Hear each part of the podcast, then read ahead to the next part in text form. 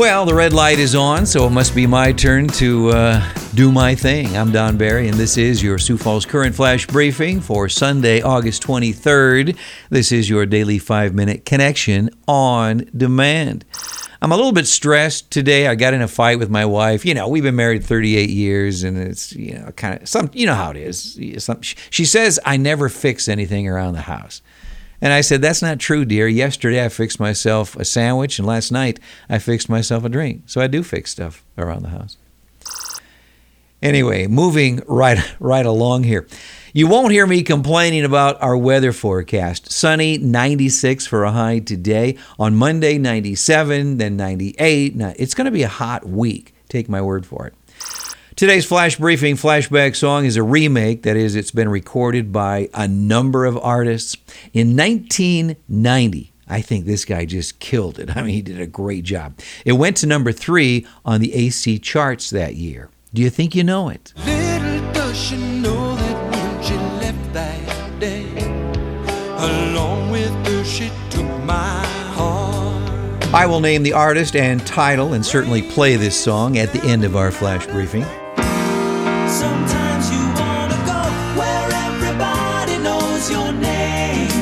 On our celebrity birthday list for August 23rd, Shelley Long is having a birthday today. Was she great in Cheers? Oh my gosh, her off and on relationship with Sam was was it was entertaining, wasn't it? Anyway, Shelley Long turned 71 today. Another beautiful actress, Barbara Eden, is 89 today. She lives in Tucson, Arizona. Actor Jay Mohr is 50. Rick Springfield is 71, and he still wants Jesse's girl. Some other notable people who were born on this day include Keith Moon, Kobe Bryant, and River Phoenix. Well, looking back on this day in history for August 23rd, The Big Sleep, starring Humphrey Bogart and Lauren Bacall, first premiered on this day in 1946. In 1968, a lot of people don't know this, Ringo actually quit the Beatles over a disagreement. Yeah, he came back. Oh, sorry, guys, I was just kidding.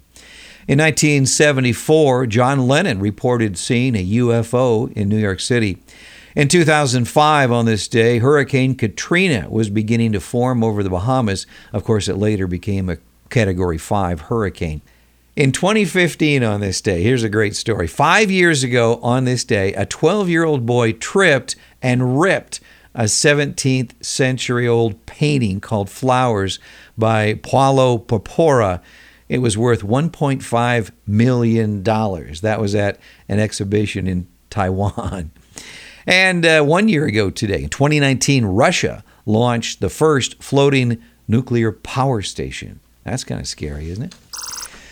In the national headlines here, U.S. Representative Elise Stefanik of New York, considered by many to be a rising star in the Republican Party, will have a primetime speaking spot next week when the GOP holds its presidential nominating convention.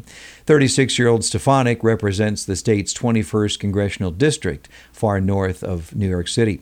Now, she said she will use her airtime to attack what she describes as Democratic nominee Joe Biden's 47 year failed record of far left policies. A radio station in Cleveland fired its news anchor this week after he referred to Democrat Kamala Harris as the nation's first colored vice presidential candidate. Anchor Kyle Cornell used the description of Harris in a news promo spot that aired during the Cleveland Indians baseball game. Well, some of the fans quickly posted a negative reaction on social media. School is starting around the country, and there's a lot of uncertainty because of this pandemic in all levels of education. Syracuse University in upstate New York has suspended nearly two dozen students following a large social gathering on campus earlier this week. Mass COVID 19 testing is getting underway in Sturgis right now, about a week after the rally ended. Frontline workers, local business employees, residents, and staff are being tested. Monument Health stepped in to perform the testing to get results. The city of Sturgis coordinated the event. According to an email from the Sioux Falls City Attorney's Office to Auditor Robert Litz, the City of Sioux Falls will not be moving forward with the Minnehaha County Auditor's plan to install 15 absentee ballot drop boxes for the November election. And the Community Blood Bank in Sioux Falls has been able to schedule pop up blood drives periodically. In fact, they even take part in some partnerships with local businesses to fill their demand. However, your support is greatly needed right now. If you can donate blood, contact Avera or Sanford, and they will help you make a connection. You will be happy, they will be happy, and certainly the recipient will be happy. Today's quote for the day is from Dolly Parton. This is good. The way I see it, if you want a rainbow, you got to put up with the rain. Yeah, we could use some rain right now. Anyway, thanks for checking in on this Sunday. Our flash briefing flashback song is so good. Oh, this guy killed it. From 1990, this is Dan Fogelberg and Rhythm of the Rain.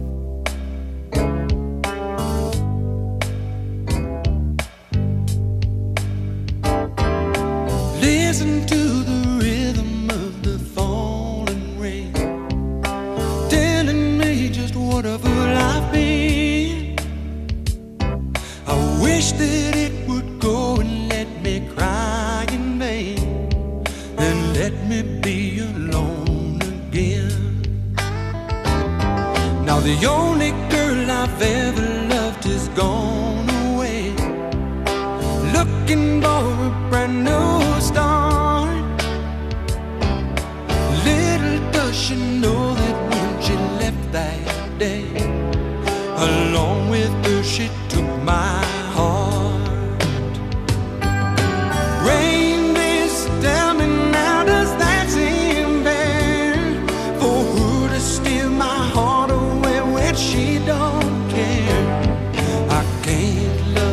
Another when my heart's somewhere far away.